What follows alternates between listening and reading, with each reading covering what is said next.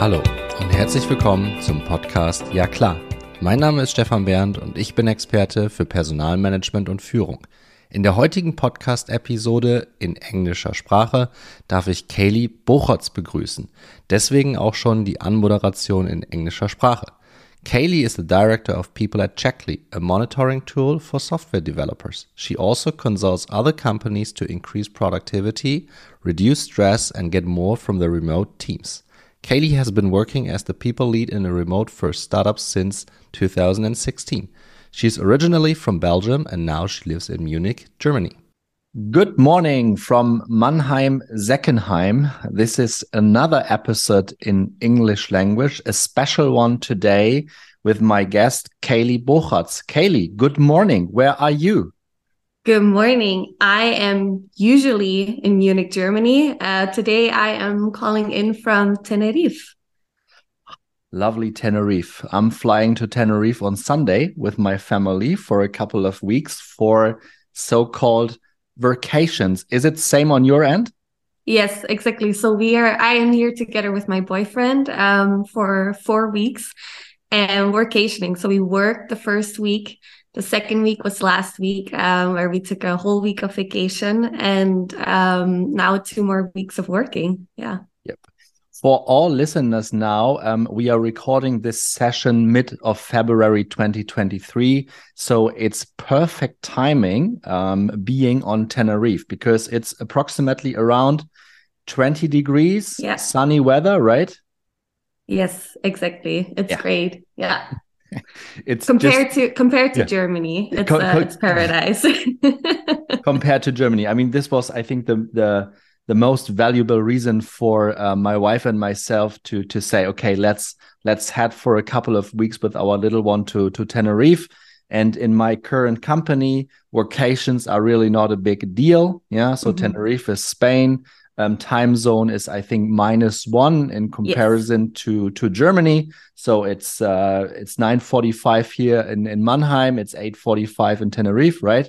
So exactly. um, this is also not not a big deal. And uh, if you have a stable internet connection and working in a remote first company, then everything is set. Exactly. Yeah. Super easy, right? It doesn't matter where you are as long as you can do your work. Um, yeah. I do have to admit, I am on my mobile data connection right now for this interview because our Airbnb's internet can be a little bit spotty sometimes. Uh, so you do have to make some sacrifices, you know, but it's worth that, it that's that's always like this right? So if you um i mean i think in a couple of years we won't anymore talk about such connection issues but i think um, we reserved and booked a place via airbnb as well and they are promoting their space mm -hmm. also with best internet connection on this island blah blah blah blah blah. Let's see. Um, i will tell people afterwards is this if this is really working out but this is essential and it's quite easy. Um, on the other hand side, um, you have to trial and error all the time. Mm-hmm. For sure. Yeah. There, there is a special episode about this with Peter and Patrick from Work Motion about workations. Um, the two of us, Kaylie, we would like to um, focus today um, again on uh, company culture. And mm -hmm. uh, the two of us, we are currently collaborating together with my current employer, FileWave, on a, so to speak, company culture workshop. And our um, central goal is to establish a new core set of values. And I remember well when starting our discussions, I think it was September or October last week, uh, last year in 2022, where you said a quote like, culture is not how you socialize together, it's how you work together. So, mm -hmm. can you may specify a bit or give us some context around that nice quote? Definitely, yeah. So I heard it the first time last year in May when I was at the Running Remote conference. And uh, I was on stage with the head of remote of Doist, um, Chase. And he said this. So culture is not how you socialize together, it's how you work together. And this was like, I had never heard it worded like that, but it was like a big aha moment for me for sure. Mm-hmm. Because a lot of times when you talk to people about building culture or team building and all this kind of stuff, people talk about um, you know, like social social stuff, like monthly game nights or um, I don't know, like social hangouts and and all this kind of stuff. And um, culture is so much more than that, right? So uh, for me, culture starts with values. Values are the basis of your culture and then um, how you bring those values into work. So how how you work together how you make decisions how you collaborate how you praise people how you hire people. Um yeah and that's if if i have to say it super shortly that's what culture is for me. Yeah, yeah. and i and i totally agree and we will go more a bit more into details regarding my own project which i am currently driving um, at filewave uh, in my role as as a director. So from the very beginning it was crystal clear for me that one of my goals is to you know to create kind of a new culture. So i don't say that we are now firing all people and have to replace and backfilling all of them just to get a new culture. This is this is not our take. Our main take uh, together with our ceo tobias was hey let's set up an environment that build and maintain a working environment where people really feel inspired. And how can people feel inspired the most?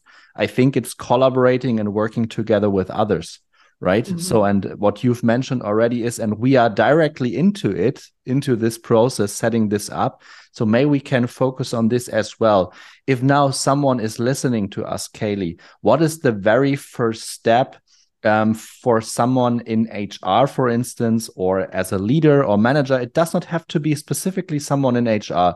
It can be driven by everybody. But what mm -hmm. is, I would say, the first step you have to do starting such company values project? Yeah. So with my clients, um, I always recommend to start with what is the mission or the vision of your company. What is the big goal? Where do you where do you want to go together as a team? Um, to like start with with that like clear guiding star, that big point of alignment. Because otherwise, if people are kind of like working in different directions, um, they're going to be working against each other uh, and of course that's not a good basis for for a project like this. So first define mission vision and then think about how do we want to get to that big goal? Like what behaviors do we need as a company as a team to get to that big goal? Um, and that that really is the big start. And then how do you get to those behaviors? There's different ways of doing that. Also kind of depending on how big your team is or um like i i work together with startups uh sometimes where the team is only three or four people big. And then it's more of a okay let's discuss this right now right? Like what's important to you? And then you can build your team depending on that um, with the project that we are doing together, the team is much bigger already. So it's very important to um, have like a couple of core decision makers, but also to what we did is survey the team and ask them a couple of questions and really like get their thoughts on how they see culture, what do they value, um, and weave that into um, how you build your values. Yeah, we are 120 people mm, at the moment. And of course main intention is always and people working with me know that that i try to i try to emphasize this all the time and i'm not getting tired to to tell this. You have to if you would like to create culture uh, you have to involve people um, as much as you can However, you said it with a startup with three or four people, it's easy to involve 100% mm -hmm. of workforce. With 120 people, this is simply not possible. So, and this is why it totally makes sense to have first the CEO ideally really as ambassador. In my case, it was kind of, I would say, quick win for me and easy for me because I do not have to convince him uh, to do mm -hmm. such a project. Yeah, it was just like, hey, when exactly do we do it? What is uh, what is a good timing for us where people in our company may do not have that that overhead in general because each and everybody in a company like FileWave is always busy, busy, busy. Yeah. So, and you need to take them out of their, I would say, comfort zone to think about a bit more strategic and broad about values, which is not easy. So, this is why I think first take is to have the CEO ideally involved having someone as ambassador from the people side of things, right? So it's mm-hmm. someone from, in our case, it's someone from the tech and product area, an individual contributor. So, and it's it's me driving that project. So I think to to have someone who is familiar in general with cultural topics um, should should drive that. And the next step is you said it already. Involving people with a survey really makes sense because you have a a first sense of or a first glue, so to speak, of what's going on currently in the company and what people are thinking. And yeah, we did it that way that we asked very open questions, yeah, so that to get a broad sense. And now we are in the stage to to narrow it down. May you can emphasize on that a bit, Kaylie.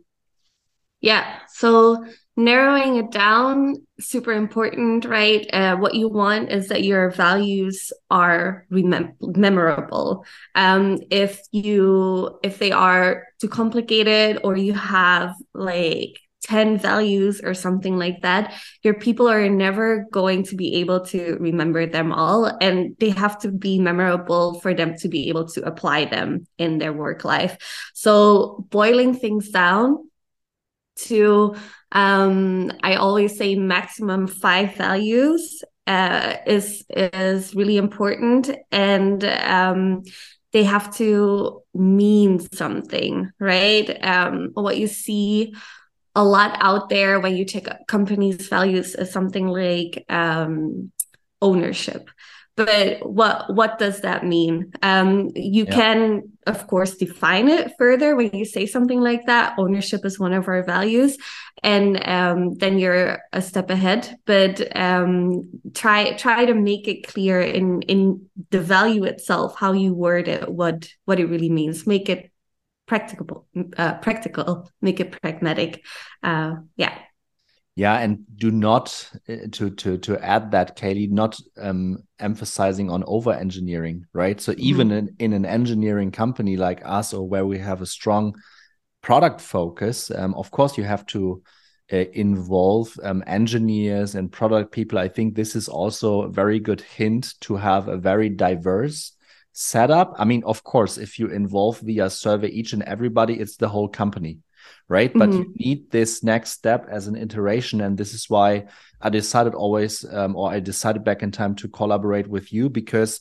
the framework we did at the very beginning was very clear very straightforward very easy and thinking from a results perspective so to speak right? So we have we are clear that by end of march the new set of core values at FileWave has been communicated to the team this mm -hmm. is the ultimate goal but as you said it has to be memorable and um, people if you this is my um, i would say favorite example so if you wake up people early in the morning, 2 or 3 a.m., where they are usually deep sleeping, you have to awake them and ask them for the values of your company. If they can repeat within a couple of seconds, then I think it's a good um, a good indicator that you did a great job. Mm-hmm. Yeah, definitely. And what you said about keeping it simple, I so I I, I am employed at a company with over 30 people, but then I also have my own consultancy, right? And even though that's a one person thing, I put I wrote down my values for my company as well. Mm. Um, I mean, I have to I have to walk the walk, right? If I'm gonna talk the talk. So, uh, and one of those values is keep it simple. It's so easy to over engineer uh, things and to it's much easier to make things difficult than to make things simple right uh, and especially with something like values if you want people to really live them you have to make it as simple as possible for them to do it. Yeah. yeah as I, I, I totally agree here. So i think the approach to make it very pragmatic and to not overthink you know um, each and every situation or each and every behavior. I mean we are at the very beginning of this procedure right? So we are at the very beginning to set core values. So um, of course these values are set in stone and this is so to speak your your northern star because we you, you started with us as well with mission vision goals. This mm-hmm. is something we have already in our pitch decks yeah and this is something we all know in our company. But what does it really mean in collaborating with each other? How do we want to behave towards each other? How respectfully do we want to tell people hey this work was bullshit but in a very respectfully manner right? So this mm-hmm. is something really crucial for a company because this helps also to keep talent, which is one of the uh, currently the greatest challenges ever, uh, especially for small companies, to to keep talent in your company. But if you have a strong core, um, it makes your life usually easier, and your attrition rate um, is not that high as in other companies. Mm -hmm. Definitely, yeah. And I think what what builds on top of that as well is if you have your values clear, you make clear, uh, you have some examples of how they um, influence your hiring, how they, what do you expect when collaborating, what do you expect when making decisions. It creates this clarity for your team as well that they know what is expected of them when they make decisions when they work together with other people so yeah. uh, having that clarity is going to avoid a bunch of um, difficult and uncomfortable situations as well and this is why this podcast episode, Kaylie, is so valuable for my community and for myself, because you know that my title of this podcast is in German language and is Ja klar. So mm -hmm. I know mm-hmm. you are living in Munich and you you can speak uh, German. Um, uh, ja klar really means exactly that to have from the very beginning this clarity. Um, a lot of people try to avoid clarity because then the opposite of clarity is fuzziness or it's it's mm-hmm. fuzzy and you can always interpret in different directions right so and this is exactly what we from an hr or pw perspective um, should emphasize more and more also to C level members or being part of the C level to have this clarity, even if a lot of people in the company agree to disagree, maybe. But then you have the right discussions. Um, if you would like to be successful, you don't need I don't need 119 yay sayers. I need people in this uh, project. And now we are currently discussing within focus groups, which are representing um, mostly the variety and uh, diversity of our um, company of 120 people. And they have the expectation to challenge us to mainly say, Stefan, what hmm, this is maybe your perspective, but this is not the truth. This is something I really need, and uh, you have to build a lot of psychological safety at the very beginning. So this is why it had not made any sense to do that on my first day at FileWave back in September because you need to start with some other topics and build trust within your workforce and then you can establish such such a project and now it's really much working out usually I mean, we have the survey involved, we have kind of steering committee with the C level, and it seems to be that we have already a set of values which which fits well, I would say. But now the important step is to it's not only top down, and now we have to play this two-way street again and again and iterate with each other if this is really the case for for our company. Mm -hmm. Yeah, it's such an important step to make sure that what you come up with, even though you have that team, those team survey results in there, that it resonates with the people, right? Because um, it's it's still um, easy to look at a team survey result and kind of understand from it what you want to understand from it, yeah. right? Like uh, read something and then think like, oh yeah, they mean radical transparency or they mean focus because that's what we have been thinking about so far. Uh, so being able to play that back to the team to those focus groups and uh, get some uh, let's see maybe even harsh feedback on that and and really direct it redirect us a little bit uh, is a is a super important point when you have a, a team like yours and this is how we set up the focus groups um, at FileWave as well. And it was uh, no joke this week in our core decision maker group. I'm sorry.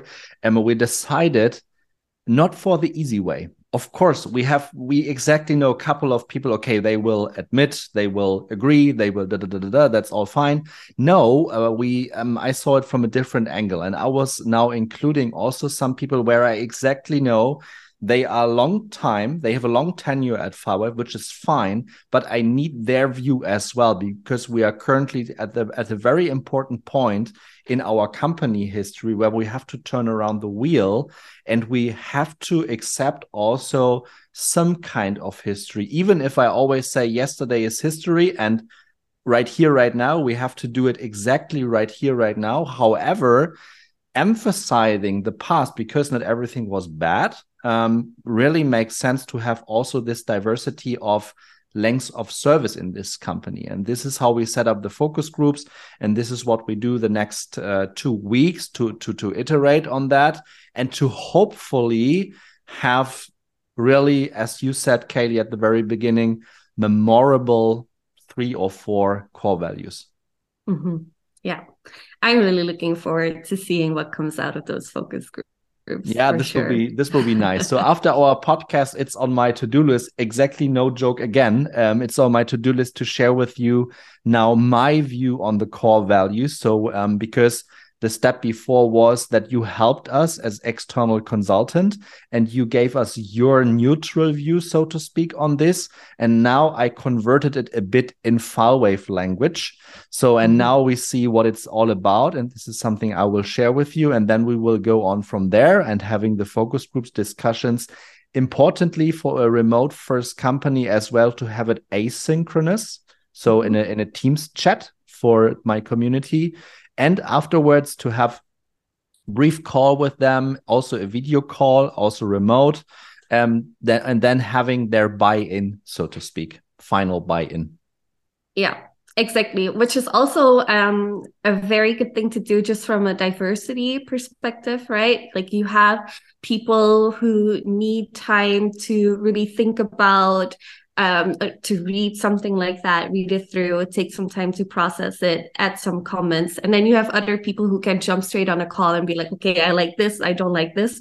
So from a diversity or or even more an inclusion perspective, this type of approach to getting feedback from focus groups like that is a yeah. is a great approach. Yeah. It it it really makes sense. And thinking a bit um to the time when we closed this project so most probably by end of march so it's a q1 project for us internally.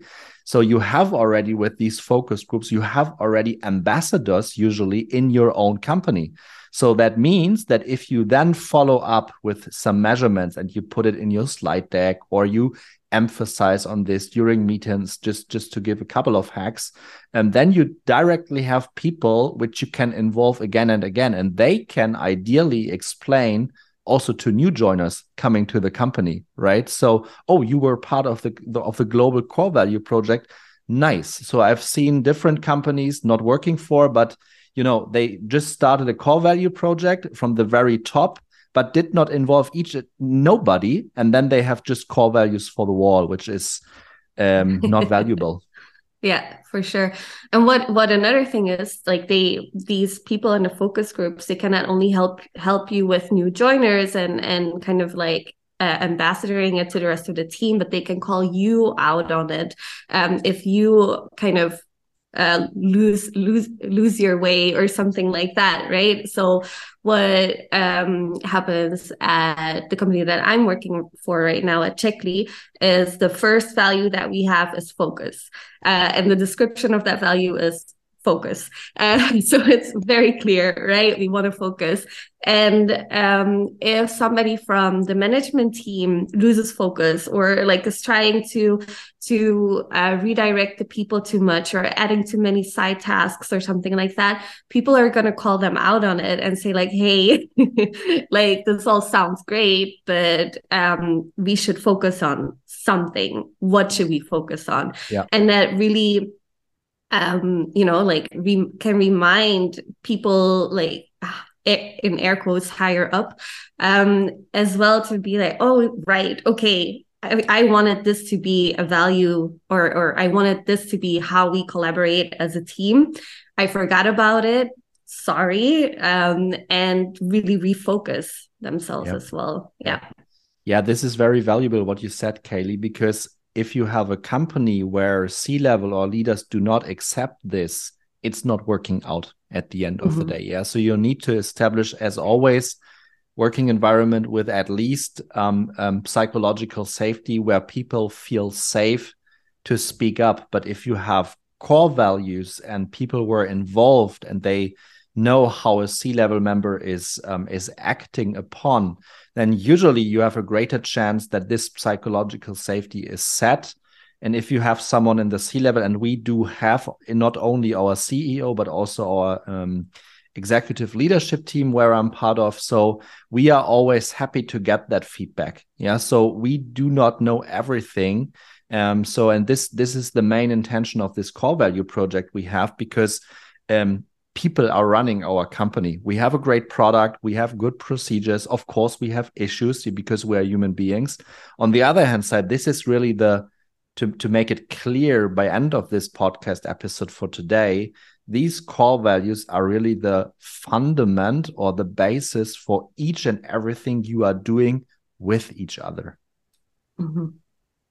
Yeah, a hundred percent. How you hire, like these um, you know asking these questions that are in interviews that are based on your values uh how like even praising right? Like saying something like hey stefan um thank you so much for doing xyz it had had this impact. And um also like uh like thank you for um kind of like linking linking it back to the value as well uh, performance appraisals, uh, all all the things that you do really. Making decisions as well right? It should guide your decisions um, yeah. yeah.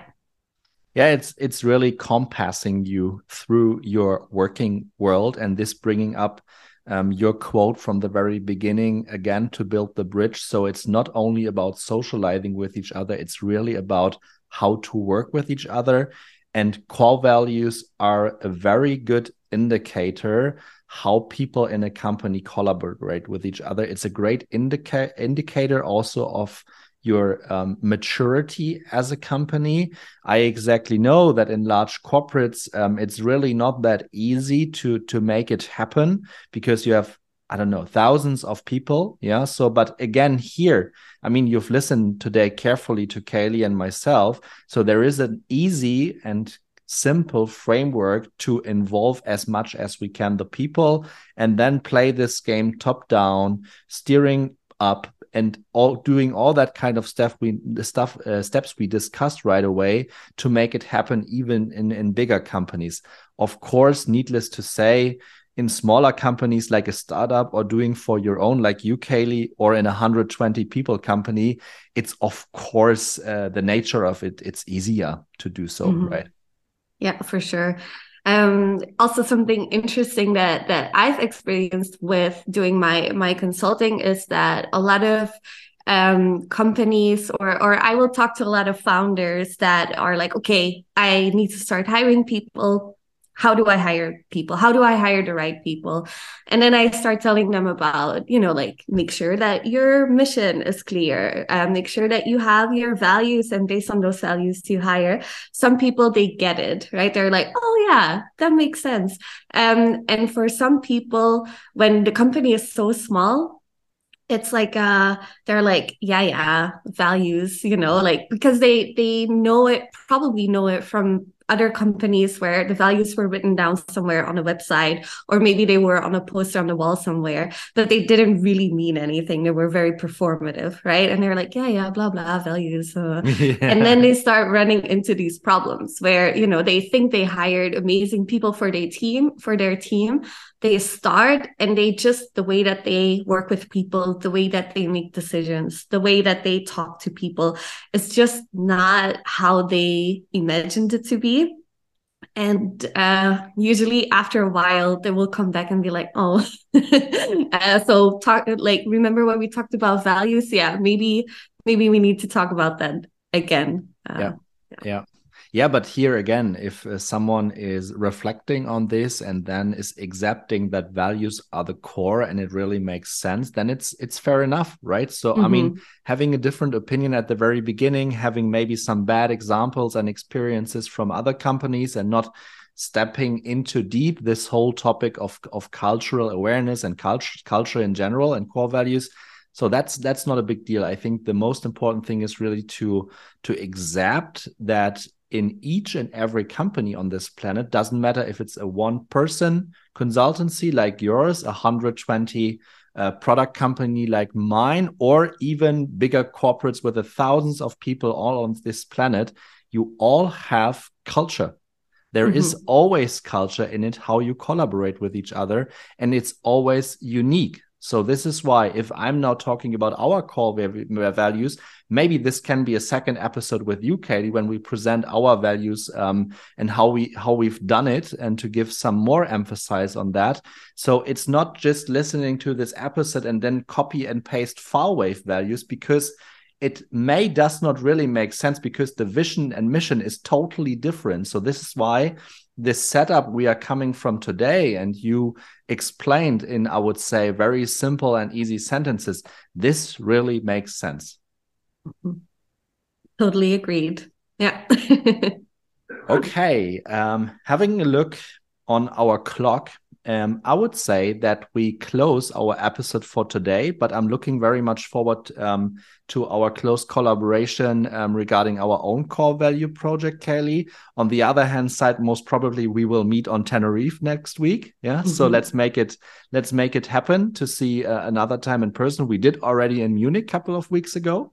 Um, and third, I would say um, if my listeners and if my community is interested in having a check-in call with you because you are the real expert in um, setting up those projects feel free to reach out to me and i can hand over to kaylie um, instantly. And of course um, in our show notes we have linked uh, linked your linkedin page and so on and so forth so that people can get directly in touch as well if they have maybe some other questions on a core value project Perfect. Sounds good. Yeah, I would totally be up for doing a, a follow up on uh, like a wrap up on on our project together. Mm-hmm. Yeah, that sounds great. Let's discuss more in details next week in person uh, on Tenerife and looking forward to it. Um, happy Friday and thank you very much for being my guest in one of my English specials. And uh, yeah, see you soon. All the best. Thank you. Bye. Bye for now.